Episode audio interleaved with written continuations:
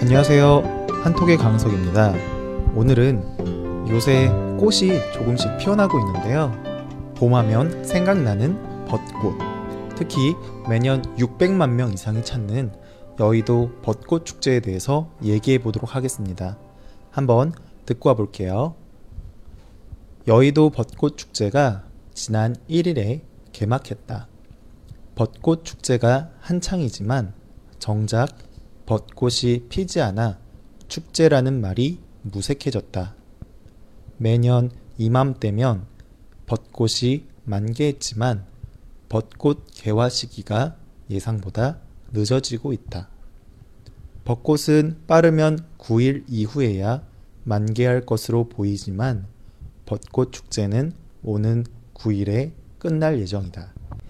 서울에서 벚꽃이 피는 게 생각보다 많이 늦어져서 정작 벚꽃 축제가 끝난 이후에 벚꽃이 피게 될 것 같다라는 내용이었습니다. 예전에는 봄하면 사실 벚꽃보다는 진달래나 개나리 같은 꽃이 더 대표적이었어요. 그래서 노래도 진달래에 관한 노래나 개나리에 대한 노래들도 엄청 많았어요. 그런데 약 10년 전 정도부터 벚꽃 축제가 크게 열리기 시작하면서 벚꽃 구경을 하러 가는 사람들도 많아졌고, 이제는 봄하면 벚꽃이 생각날 정도로 사람들에게 사랑받는 꽃이 되었어요. 노래도 버스커 버스커의 벚꽃 엔딩이라는 노래가 매년 봄이 되면 음, 봄이 먼저인지 이 노래가 먼저인지 모를 정도로 이 노래가 사랑받게 되었어요. 특히 벚꽃 하면 여의도 벚꽃 축제가 가장 유명해요.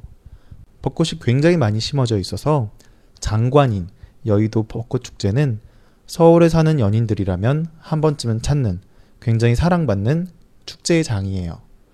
그런데 이 벚꽃 축제에서는 벚꽃들이 하나도 안 펴서 지금 썰렁한 분위기라는 거예요. 아니, 벚꽃 없는 벚꽃 축제라니. 벚꽃이 아직 안 피었으면 벚꽃이 필 때까지 축제 기간을 미루든가 하면 될 텐데 그냥 축제를 진행하고 있다는 거예요. 심지어 벚꽃이 피기 시작할 때 축제가 끝나버린다는 거죠. 그래서 사람들이 축제 기간이니까 벚꽃 구경하러 왔다가 어 뭐야 벚꽃이 하나도 안 핀 걸 보고서 실망하고 되돌아가는 경우가 굉장히 많다고 하는 거예요. 사실 올해 벚꽃 축제 기간은 다른 때보다 조금 더 일찍 잡혀서 시작을 한 거예요. 보통 벚꽃 축제가 4월 중순에 열리는데 이때에는 학교 시험 기간과 겹쳐져서 시험 기간에 공부한 학생들이 아, 굉장히 싱숭생숭해지는 그런 시기이기도 했었어요.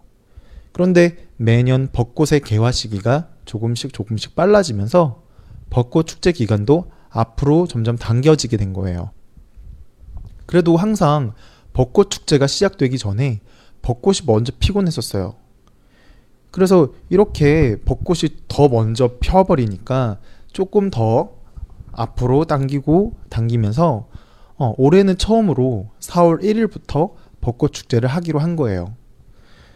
그런데 어, 사실 날씨를 예측하는 기상청에서 올해는 벚꽃이 굉장히 빨리 필 거라고 얘기를 했었을 거, 얘기를 했었어요.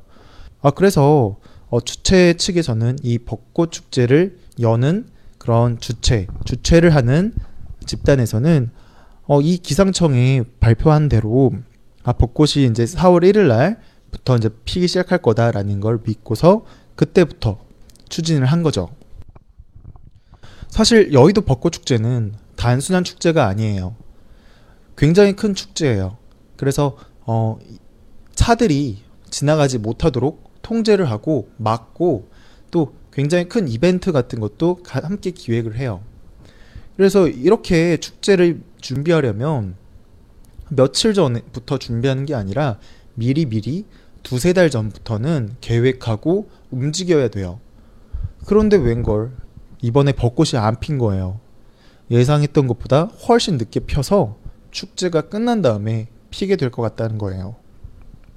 그래서 사실 시민들도 굉장히 실망을 하고 불편을 겪고 있지만 이것을 주최한 사람들과 또 이곳에서 장사를 하러 온 사람들 모두 많은 피해를 입게 됐다라는 그런 글이었어요. 네. 이제 어떤 내용인지 이해를 했으니까 다시 한 번 더 반복하면서 듣고 와볼게요. 여의도 벚꽃 축제가 지난 1일에 개막했다. 벚꽃 축제가 한창이지만 정작 벚꽃이 피지 않아 축제라는 말이 무색해졌다. 매년 이맘때면 벚꽃이 만개했지만 벚꽃 개화 시기가 예상보다 늦어지고 있다. 벚꽃은 빠르면 9일 이후에야 만개할 것으로 보이지만 벚꽃 축제는 오는 9일에 끝날 예정이다. 여의도 벚꽃 축제가 지난 1일에 개막했다. 벚꽃 축제가 한창이지만 정작 벚꽃이 피지 않아 축제라는 말이 무색해졌다. 매년 이맘때면 벚꽃이 만개했지만 벚꽃 개화 시기가 예상보다 늦어지고 있다. 벚꽃은 빠르면 9일 이후에야 만개할 것으로 보이지만 벚꽃 축제는 오는 9일에 끝날 예정이다. 네. 이번 9일날 벚꽃 축제가 끝나면 끝나고 난 후에 이제 벚꽃이 이제 피기 시작한다고 하잖아요. 그래서 이제 축제까지는 아니더라도 어, 차량 통제 정도는 어, 한번 해보겠다라고 음, 구청에서 서울시에서 그렇게 얘기가 얘기를 하고 있다고 하네요. 네, 매년 벚꽃 축제 때 연인들이 벚꽃 구경을 가서 재밌게 노는 것을 보고 연인이 없는 사람들이나 시험 공부하느라고 바쁜 학생들이 아 벚꽃 같은 거 안 폈으면 좋겠다 라고 말하곤 했었는데 그들의 간절한 바람이 이루어진 게 아닌가 싶기도 하네요. 아, 물론 남부 지역에서는 벌써 벚꽃이 만개했다고 해요. 만개라는 말은 활짝 피었다 라는 뜻이고요. 네. 혹시 한국에서 벚꽃 구경을 하고 싶으신 분들이 있다면 지금은 서울보다는 기차나 버스를 타고 전라도나 충청도 혹은 경상도 쪽으로 여행을 갔다 오시는 게 좋을 것 같네요. 그곳의 축제들도 여의도 축제만큼이나 크게 열리고 있으니까요. 네. 오늘은 벚꽃에 대한 이야기를 해봤습니다. 오늘도 함께 한국어 공부하느라 고생 많으셨고요. 내일은 단어 복습하는 시간을 가질 예정이니까 혹시 모르는 단어가 있다면 댓글 미리 남겨주세요. 오늘도 좋은 하루 보내세요.